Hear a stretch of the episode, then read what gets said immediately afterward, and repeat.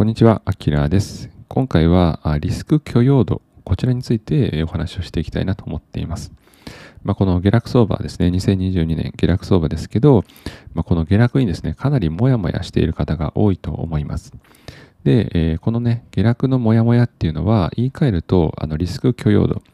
自分は何パーセントぐらいの、まあ、マイナスに耐えられるかっっていうのを、ま知ることができるいいチャンスだと思いますので、まあ、この下落相場を将来の、ま投資経験に向けて、えーと、どう使っていくかっていうのをちょっと今日お話しできればなというふうに思っています。はい。で、私、本業は会社をしておりまして、えっ、ー、と、コツコツと投資をしています。で、株式が中心ではありますが、国際、コモディティ、FX、暗号資産等々もやっています。で、子供が3人いて、5人家族なんですけれども、また、それでもですね、生活費は年間300万円ぐらいなので、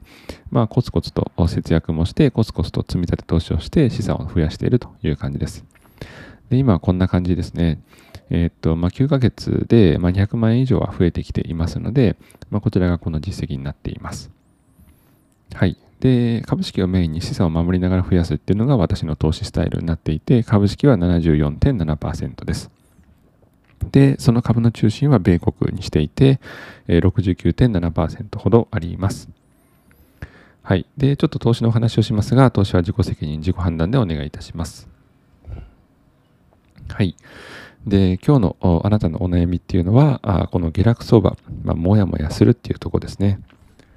で、結論は、リスク許容度、こちらを把握しましょうということです。まこちら私なりのリスク許容度の測り方でどう使っていくかっていうのがありますので、そちらをご紹介したいなと思っています。えまず、リスク許容度って何なのっていうところからお話をさせていただいて、で、リスク許容度の、まチェック、こちらの方法をね、あの、お伝えしたいなと思っています。で、それを使った投資戦略の変え方っていうのをご紹介して終わりにしたいなと思っています。では、まずこのリスク許容度。まあ、これは言い換えると、まあ、どれだけ下落に耐えられるかっていうところですね。で投資結果がマイナスになった場合、これも定量的に言うと、まあ、何パーセントの損まであなたは受け入れることができるかということですね。例えば資産が1000万円あると。で、600万円まで減っても大丈夫っていう方は、まあ、リスク許容度は、まあ、大体40%ぐらいマイナスになっても私は耐えられますということですね。まあ、簡単に言うとこんな感じです。で、えー、このリスク強度をチェックする方法っていうのは、まあ、これ正式なものは私は知らないですけれども、まあ、自分なりにこれ、えー、今まで1年以上投資をしてきて、まあ、その時に感じたことをまとめています。例えば、まあ、仕事中とか、休日とか、まあ、資産のことを考えてしまうとか、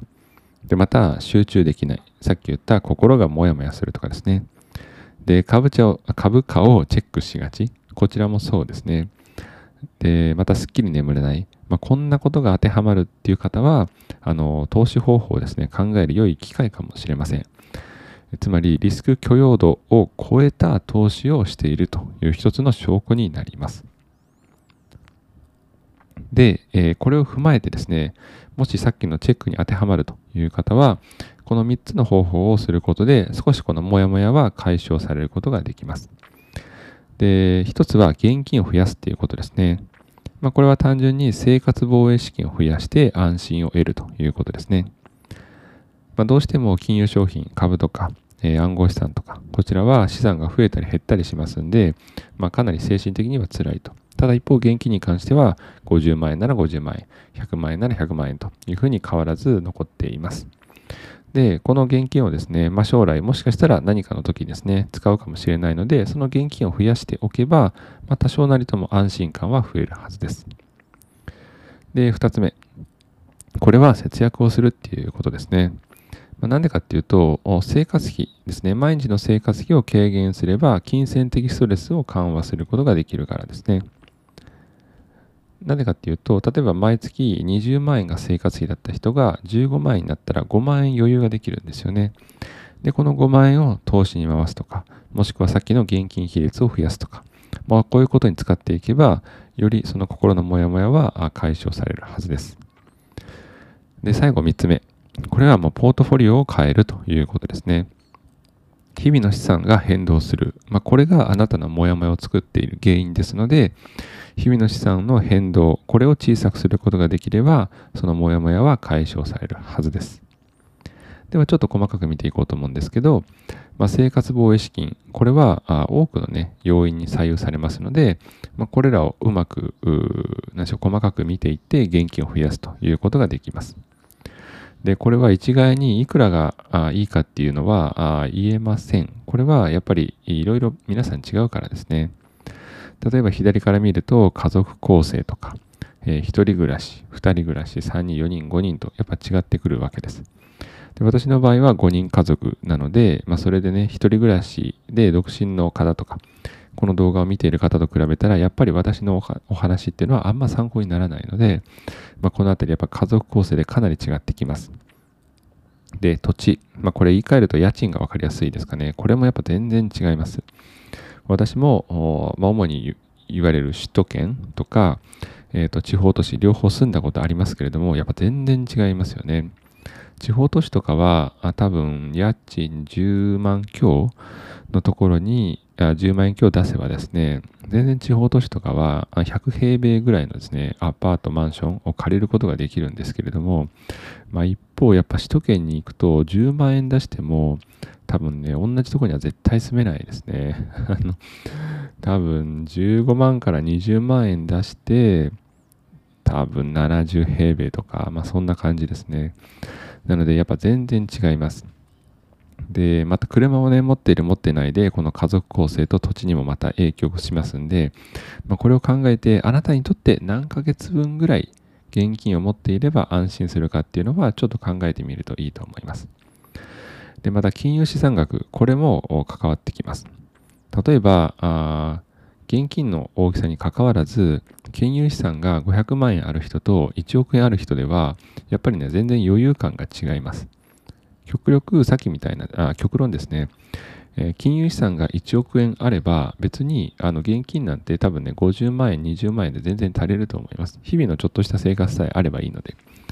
で、急にお金が必要になった時は別に金融資産をちょっと切り崩すだけでいいと思うので、そんなね、現金いらないと思います。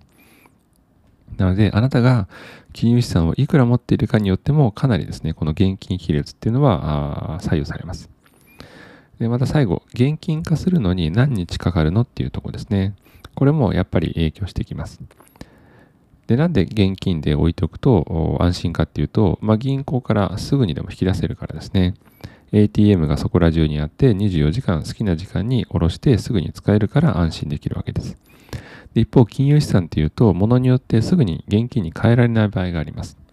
まあ、ETF に関しては大体即日元気に変わるので安心だと思いますけども、えーと、投資信託とか、まあ、あれは大体2稼働日、3稼働日ぐらい、えー、どうしても影響してしまいます。で、他、まあ、あとは、私は持っていないですけど、不動産とかね、まあ、あれとか当たり前ですけれども、すぐにね、現金には変えられないと思います。はい。で、次、節約ですね。まあ、これはあ非常におすすめだと思います。なんでかっていうと、即効性もあるし、えっ、ー、と、半永久的に効果があるからですね。まあ、即効性があるのはもうご理解の通りだと思います。例えば今日もし引っ越しをしたら、えー、来月からの家賃が変わるし、今日車を手放したら、あえー、明日からですね、えー、車の維持費っていうのはかからないです。食費もサブスクも全部同じ。で、これは言い換えると半永久的ですよね。もう車を持たないというふうに決めたのであれば、明日以降、まあ、生涯にわたって車のお金っていうのはかからないし、食費やサブスクも同じですよね。なので、あの、なんでしょう。コントロールできるこの不安要素っていうのはできるだけコントロールしようと私は考えています。なぜかというと対している相手株価っていうのはやっぱコントロールできないからですよね。株価がコントロールできるんだったらそれをしたらいいんですけど、それはできないので、じゃあ何ができるかっていうのを考えると、やっぱりこういうふうに家賃とか車とか保険食費、サブスク、このあたりになるかなと思っています。なので、えー、ぜひこのあたり全然節約したことないっていう人はおすすめです。で特に左側に書いてあるこの家賃、車、保険、このあたりは非常に効果がね、大きいので、もう数万円、年間で言うともう10万円、下手したら100万円ぐらい違う方もいらっしゃると思いますんで、ぜひ、あの、検討してみるといいかなというふうに思います。で、またポートフォリオをですね、え、変えるっていうのも、えー、っと、一つの方法です。で、これは各金融資産にですね、特徴がやっぱりあります。で例えば日常的には、これちょっと絶対的にこれが当てはまるかっていうのは別なんですけど、えー、大体の事実と、まあ、イメージも合わせてこんな感じでいいと思います。えー、仮想通貨っていうのは大体日常的にボラティリティが高くて、えー、上がりやすいです。で一方株式っていうのはあ仮想通貨と比べると、まあ、上昇は緩いですが長期的に見れば上がると。で国債もそうですね利回りが何パーセントって決まっているので、えー、長期的には上がる。ただその利回りは、えー、大きくないですよということですね。で、ゴールは何とも言えないという感じですね。で、現金は株価とかが上がれば相対的にやっぱ現金の価値というのは下がってきますんで、まあ、ちょっとマイナスという感じです。なので、こういうふうに金融危機とか金融緩和、金融引き締めの時によって、えー、いろいろ動きが違ってきますし、えー、とそのね、変動率も違うので、まあ、このあたりは見極めてポートフォリオを組み替えるっていうのもおすすめです。で、実際21年のからのですね、騰落率っていうのを書いてみると、仮想通貨は今マイナス57%になっています。で株式はマイナス20%、国債はマイナス27%、そしてゴールドはプラスの18%という感じです。なので、こういうふうに見ると、やっぱりポートフォリオをどう組み替えるかによって、あなたの資産があどれだけ安定しているかっていうのが分かりやすいかと思います。で、えー、このポートフォリオを変えるときに思っていることがあって、一つはリスクとリターンはやっぱこれ等価交換ということですね。ハイリスク、ハイリターン、あーローリスク、ローリターン。これは大体もう共通しています。そして二つ目は分散投資をするっていうことですね。まあ、これをすれば資産が、ある資産は増えるけど、ある資産は減っているということでバランスが取れるという感じです。なので、これらを踏まえてですね、えー、リスク許容度から自分がどうしたいかというのを考えて、ポートフォリオを作ったらいいと思います。例えば、多少のリスクは覚悟でも資産をすぐにでも増やしたいという方は、例えば暗号資産の比率が高いでしょうし、えー、コツコツ増やしたいという方は国債の比率が高いでしょうし、まあ、そんな感じでいろいろあなたがどうしたいかによって全然変わってきます。で、急ぐ理由はないので、コツコツ増やすっていうのが私の投資スタイルですし、分散投資で資産を守りながら増やすっていうのも、これは私の投資スタイルです。これはやっぱりすぐに答えが見つかったわけではなくて、まあ、ちょっとずつ投資をしていきながらあ自分の経験とか自分の考えとかに向き合ってこういうふうにしていますので、ぜひあなたもですね、この機会に、ポートフォリオを変えてみるといいかもしれません。で、これがあ最初にご紹介しましたけれども、私のポートフォリオの割合。で、それが実際今今月どうなってるかという損益がこんな感じですね。参考になれば幸いです。はい。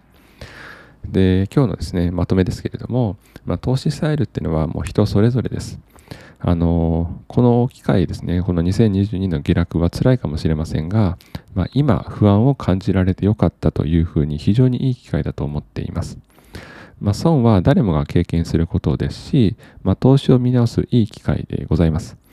で、生活スタイルも見直すことができるし、で、結局ですね、誰もが試行錯誤の連続です。投資スタイルに正解はないので、あなたのベースでゆっくりと考えてみるといいかなというふうに思います。はい。ということで今日も以上でございます。このね、2022年の下落相場、このあ、まあ、心のモヤモヤをですね、まあ、リスク許容度というちょっとだけかしこまった言葉に変えて、まあ、それを踏まえてですね、あなたの投資をどう変えていければいいのかということまで、えー、まとめてみました。なので今日の動画が参考になれば幸いです。ご視聴いただきありがとうございました。良い一日を。